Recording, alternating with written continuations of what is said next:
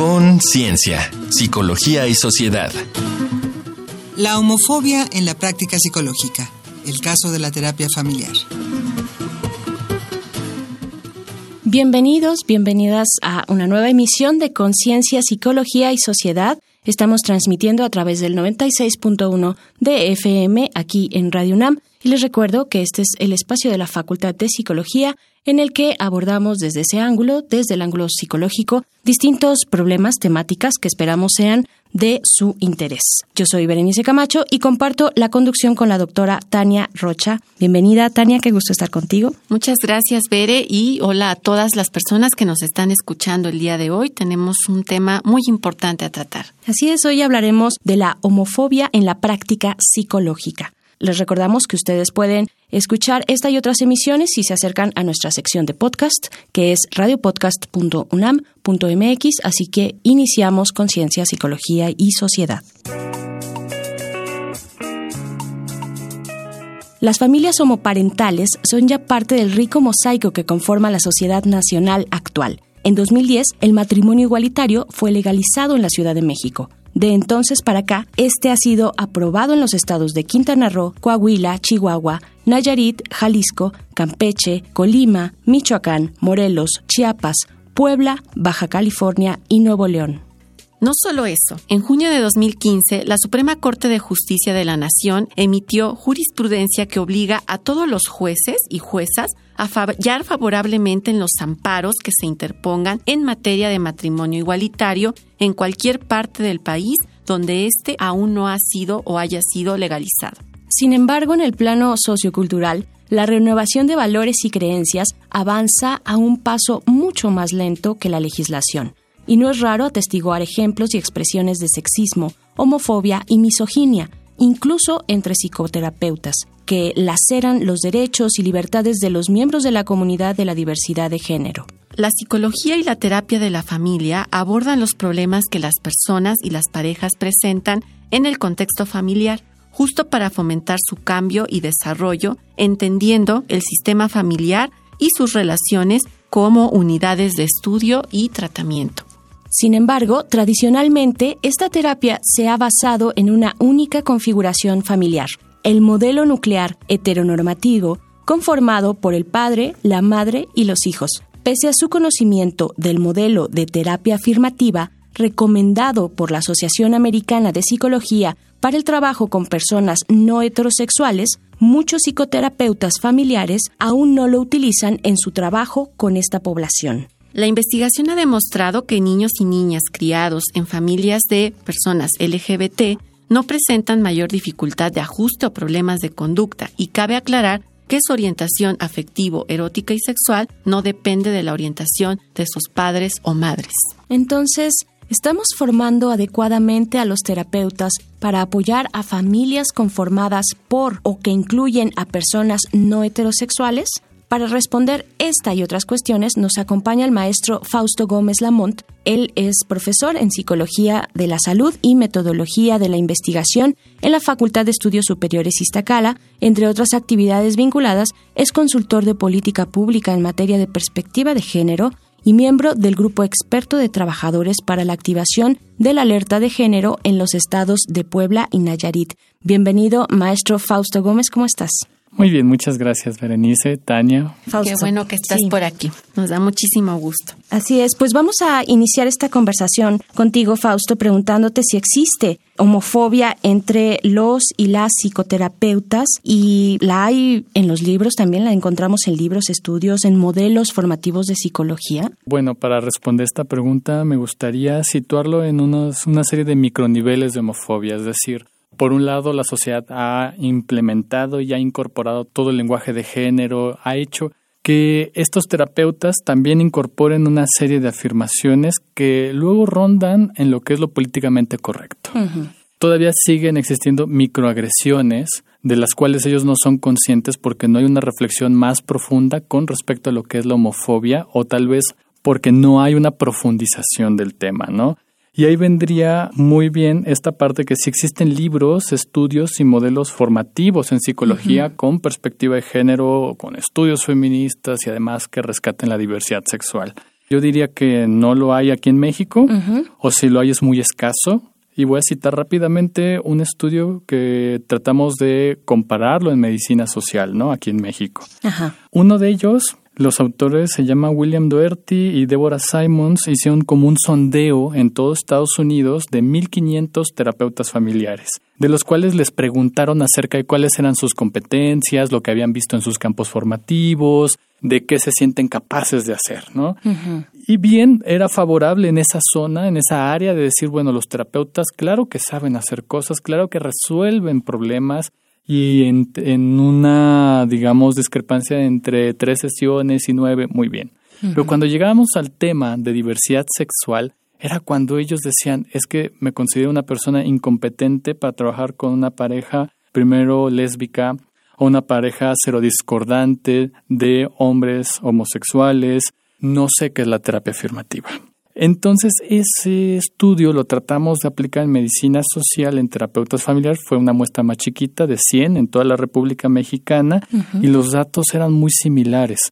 Decían, sí, en nuestro campo formativo habíamos visto diversidad sexual, pero cuando les preguntábamos acerca de la terapia afirmativa que la Organización de Psicología de Estados Unidos la ha recomendado como la terapia para las personas de la diversidad sexual, decían, nunca lo vi. Entonces, ese 80% que decía, claro que tocamos el tema, hablamos por lo menos de algo, se invertía en esta parte de decir, sí, ignoro del tema y la verdad no lo conozco. Y ya cuando veían un tema muy específico. O sea que de alguna forma lo que nos estás diciendo es que en realidad no hay como tal una formación y hablaste de algo muy importante, aunque el tema central es la homofobia. La pregunta es, ¿cómo podríamos identificar en la práctica de estos terapeutas o de estas terapeutas justo si hay sexismo, si hay homofobia o si hay misoginia que al final todas estas cuestiones tienen que ver con un prejuicio, con una discriminación hacia quien consulta. Claro, y de hecho ahí se vuelve más complicado y viene el mensaje más directo para las personas de la diversidad sexual para que se den cuenta de lo que ocurre, ¿no? Por ejemplo, la forma de saludar a la persona que es de la diversidad sexual, un chico homosexual que vive con VIH, si hay una manifiesta actitud despreciativa, es decir, que mete como una distancia, no saluda de forma afectuosa o tiende a hacer comentarios peyorativos con respecto a la condición de salud. Por el otro lado, con mujeres lesbianas que tal vez tengan ya una estabilidad relacional, pues meterles la idea de tener hijos. Cuando hay esta idea nuevamente de la reproducción siendo dos mujeres, bueno, es que a final de cuentas son mujeres, ¿no? ¿Cuándo van a tener hijos? ¿No? Ese es otro prejuicio dentro de ese espacio de la terapia familiar, ¿no? O, por ejemplo, de parejas homosexuales, el considerar que es más común tanto la pedofilia, que alguno de ellos haya vivido un, incidente así, como el considerar que estas parejas son promiscuas a priori. A priori. ¿No? De una forma ahora sí peyorativa. estamos hablando de mitos, de actitudes y de conductas que al final violentan a estas personas. Así en concreto tendría que ver con ese tipo de situaciones. Pues seguimos esta conversación. Estamos con el maestro Fausto Gómez Lamont. Les invitamos a escuchar el siguiente testimonio precisamente sobre el tema de homofobia en el contexto de la consulta psicológica que recuperó nuestro compañero Uriel Gámez. La gente opina.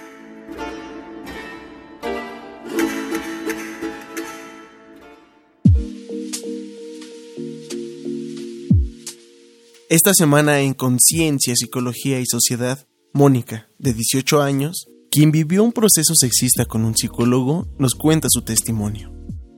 Le preguntamos cómo llegó con esta persona, qué sucedió y cómo se sintió. Escuchemos su respuesta. Mi nombre es Mónica Guerrero, 18 años. Sí, porque sufro de ansiedad y de depresión. Al principio cuando empecé a ir con un psicólogo, sí, por eso decidí cambiar de psicólogo. Eh, pues una vez me regañó por vestirme con falda porque le dije que me habían molestado en la escuela, entonces me dijo que estaba mal en la forma en que vestía. No, es muy diferente. No sé si tenga que ver que sea mujer o qué, pero con ella todo es diferente. Dice que no es porque nos vistamos así. Trata de igual manera a los hombres y a las mujeres. Tiene equidad.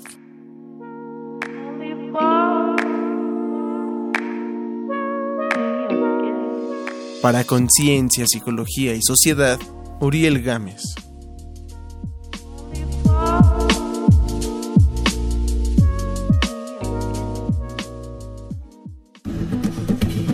Contáctanos al correo con.cienciaunam.gmail.com o en el Facebook arroba unam.psicología. Estamos de vuelta en Conciencia, Psicología y Sociedad. Les invitamos a acercarse a la página de Facebook de la Facultad de Psicología, donde nos pueden dejar sus comentarios.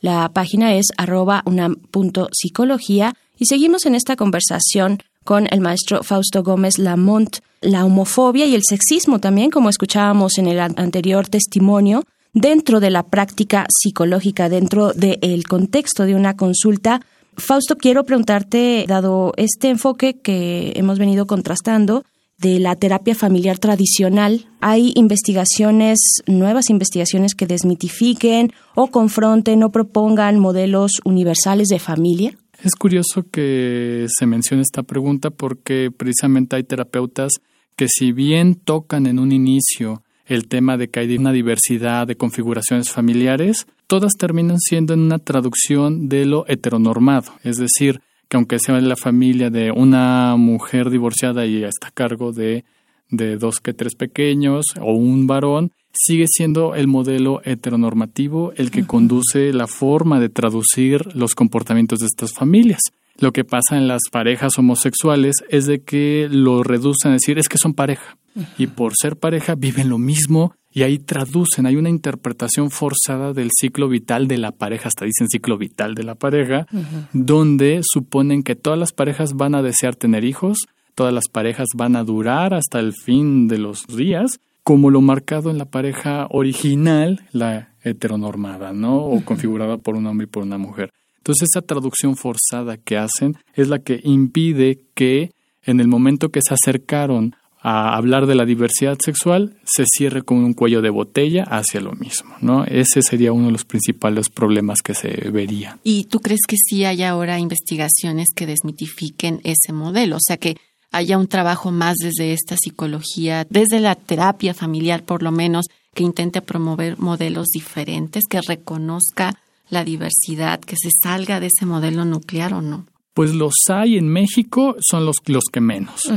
Les hablaba de una investigación se hizo en Estados Unidos, se revisaron 1.800 artículos, de los cuales 80 tenían contenido de diversidad sexual, pero reproducían la idea heterosexista. Cuando analizamos aquí en México las dos revistas Psicoterapia y Familia, que ya no existe, por cierto, y la revista Redes de Guadalajara, revisamos un total de 400 artículos, de los cuales solamente 3 de 400 tocaban el tema de diversidad sexual. Y cuando se tocaba era el tema heteronormado, de hablar nuevamente que es que también son parejas y nuevamente el destino manifiesto de lo que les va a ocurrir. Justo en ese sentido, entonces, veré, creo que es importante pensar, dado que hay tantos mitos, ¿por qué las familias homoparentales o las familias lesbomaternales o cualquier familia dentro de la diversidad en realidad va a terapia, ¿no? O sea, porque hay muchos mitos, hay poca información, entonces ¿por qué van a terapia? ¿Qué es lo que tú has visto en el campo? Lo que he visto es de que, al igual que ahí vamos a quisiera meter como el dilema de la diferencia, es decir, hay que centrarnos también en algunos puntos que nos ponen en igualdad y en otros que nos resaltan las diferencias, ¿no? En igualdad es de que también vamos a vivir, me asumo como una persona homosexual, vivimos también una situación de estrés, de ansiedad, de angustias y requerimos ese apoyo porque es un derecho constitucional, ¿no? La salud mental está dentro de. El problema aquí es precisamente lo que nos va a distinguir y eso es lo que se tiene que hacer en la diferencia. Para poder incluir tenemos que ver las diferencias. Entre ellas tiene que ver con la vivencia del estigma, de la homofobia, el proceso de salir del closet. Si yo soy una persona de un pueblito y le quiero decir a mis padres, pero mis padres están dentro de ese campo del pueblito y ahora yo me mudé, yo migré a la ciudad para sentirme más libre, porque también la migración LGBT implica un proceso de salud. Entonces, ¿por qué estoy viviendo ahora en la ciudad? Mis padres. Entonces, cuando no se resaltan estos problemas y se homogenizan, se disuelve. Ya no parece importante que yo hablara de mi diferencia, ¿no? Y es una diferencia importante. Creo, Veré, que es súper importante lo que está diciendo Fausto en el sentido de que no van como tal por ser personas dentro de la diversidad, sino justo la violencia que se vive desde afuera, los prejuicios y que a veces los las psicólogas contribuyen a eso. Sin duda, pues sigamos esta conversación con Fausto Gómez, con el maestro Fausto Gómez. Vamos a hacer una pequeña pausa para escuchar un dato que deja huella y volvemos de inmediato. Un dato que deja huella.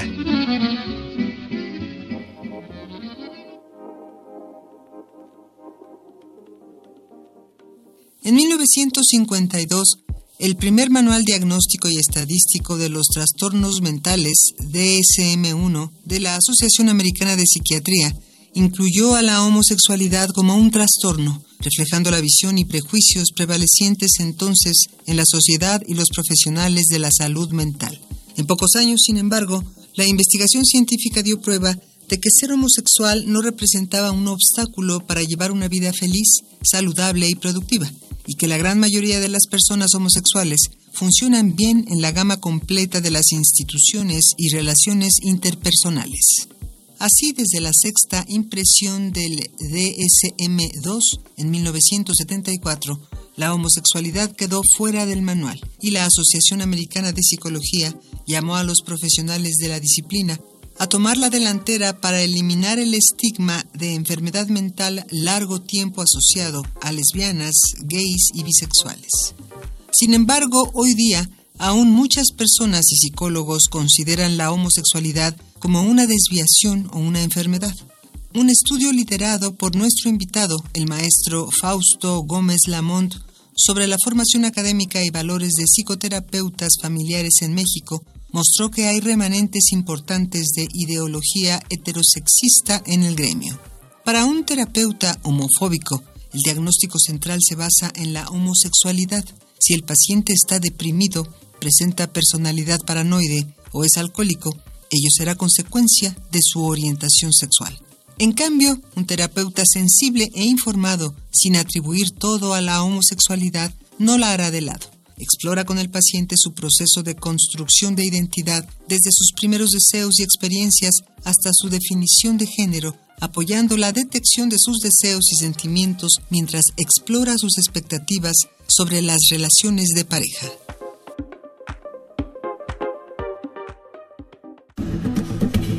Contáctanos al correo con.cienciaunam.gmail.com o en el Facebook arroba unam.psicología. Estamos de vuelta en Conciencia, Psicología y Sociedad. Continuamos ya hacia el último momento de nuestra conversación con el maestro Fausto Gómez Lamont, la homofobia en la práctica psicológica. Pues sí, este último momento de la conversación, Tania, ¿con qué continuar? Pues me parece que con todo lo que hemos escuchado surge la inquietud para quienes nos están escuchando de cómo podríamos prevenir, Fausto, estas prácticas, estos discursos homofóbicos, sexistas o incluso misóginos que puede haber dentro de los profesionales de psicología o las profesionales de psicología. ¿Qué propuestas quisieras dar a conocer? Las propuestas que a mí se me ocurren son en varios niveles, en un nivel un poquito más amplio que vendría siendo la sensibilización del tema para generar un cambio de actitud. Eso tiene que ver con acercarse a grupos de estudio de temas de género y diversidad sexual, no tomar cursos en universidades, acercarse a grupos activistas y sobre todo escuchar los testimonios de las familias que se reúnen y hablan acerca de su propia vivencia con la discriminación, ¿no? Ya sea hacia su hijo o vivirse con esta discriminación continuamente, ¿no?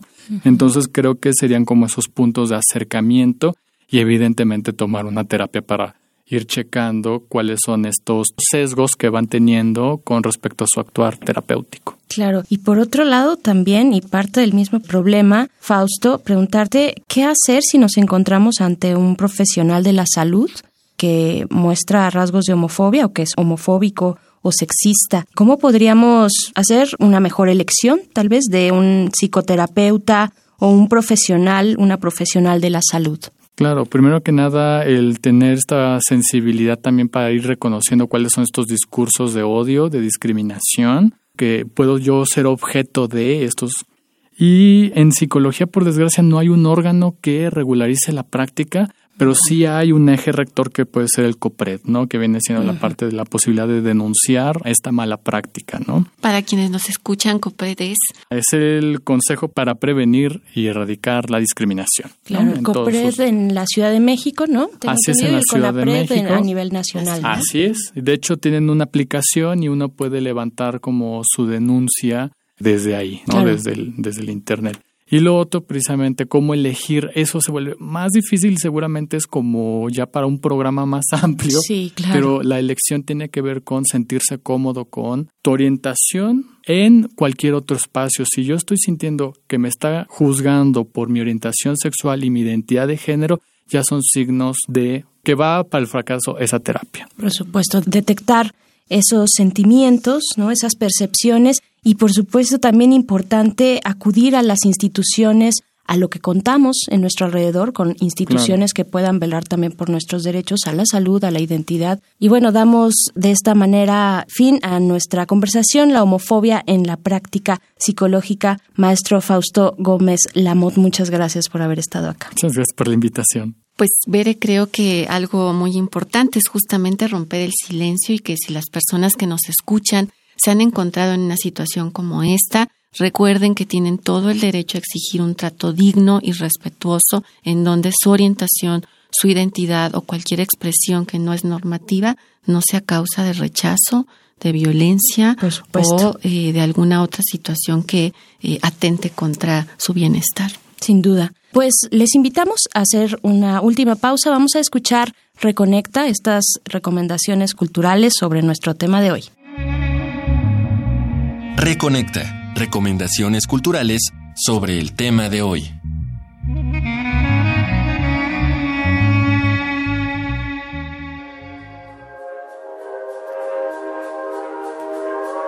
Esta semana traemos para ti homosexualidad, familia y reivindicaciones de la liberación sexual al matrimonio igualitario. Un libro del doctor Guido Vespucci que ilustra cómo mujeres y hombres de la comunidad homosexual han tejido lazos de afectividad y cuidado mutuo en medio de una sociedad que los margina. Ve buscando tu lugar favorito porque es tiempo de películas. Plegarias para Bobby es un film situado en la década de los 70 en el que una madre ultra religiosa, encarnada por Sigourney Weaver, pierde a su hijo por suicidio. Este acontecimiento le hará replantear su propia escala de valores ante la homosexualidad. Corazón Borrado es un drama en el que el hijo de un predicador se ve obligado a participar en un programa para curar su homosexualidad. ¿Qué resultado crees que trajo el tratamiento? No te pierdas esta historia, protagonizada por Nicole Kidman, Joel Edgerton y Russell Crowe. Estas fueron nuestras recomendaciones de la semana. Te dejamos con el tema Lola del grupo de rock británico The Kings. I met her in the club down in Old Soho Where you drink champagne and it tastes just like cherry cola. C-O-L-A cola. She walked up to me and she asked me to dance. I asked her her name and in a dark brown voice she said Lola L-O-L-A-Lola la la la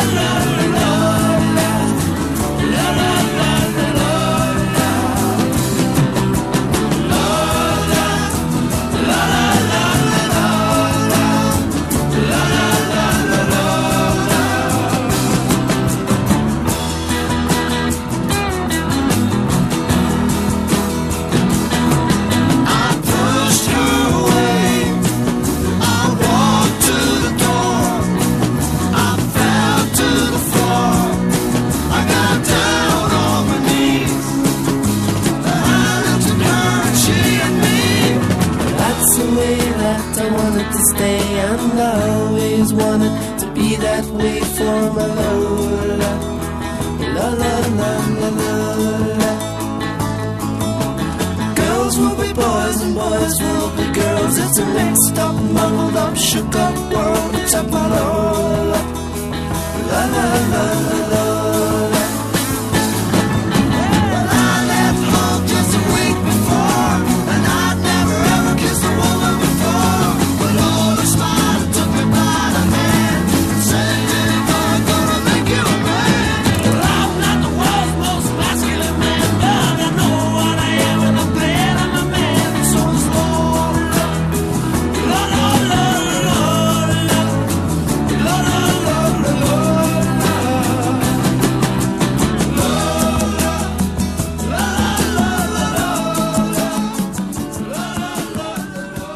Regresamos para despedir esta emisión de Conciencia, Psicología y Sociedad y dejamos los últimos momentos, Tania, para tus reflexiones finales. Quiero ser muy puntual y creo que hablo tanto desde mi ser psicóloga como psicoterapeuta. Todas las personas que nos están escuchando deben saber que pueden exigir la, o sea, que la persona que con la que van a ir muestre su profesionalidad, su cédula o cómo se han formado, exigir respeto, jamás ninguna terapia debe ser bajo coerción, bajo ninguna violencia y mucho menos, insistimos, Fausto y yo veré en este asunto de hacer de la identidad o de la orientación un tema de confrontación o incluso un problema. Por supuesto. Pues vamos a despedirnos. Gracias, doctora Tania Rocha. Gracias por haber estado acá, como siempre. Gracias también al maestro Fausto Gómez Lamont. Recuerden que pueden escuchar la retransmisión de este programa el siguiente jueves a las 7 de la noche a través del 860 de AM. Agradecemos también a la Facultad de Psicología y a la producción de esta ocasión y les invitamos a visitar nuestro sitio de podcast que es radiopodcast.unam.mx. Yo soy Berenice Camacho, agradezco el favor de su escucha y nos encontramos en la próxima ocasión aquí en Conciencia, Psicología y Sociedad. Con Ciencia, Psicología y Sociedad. Del otro lado del espejo participaron Marco Lubián, voz en off, Ana Salazar, guionista, Carmen Sumaya, asistente de producción, Augusto García Rubio, vinculación e información. Producción, Frida Saldívar.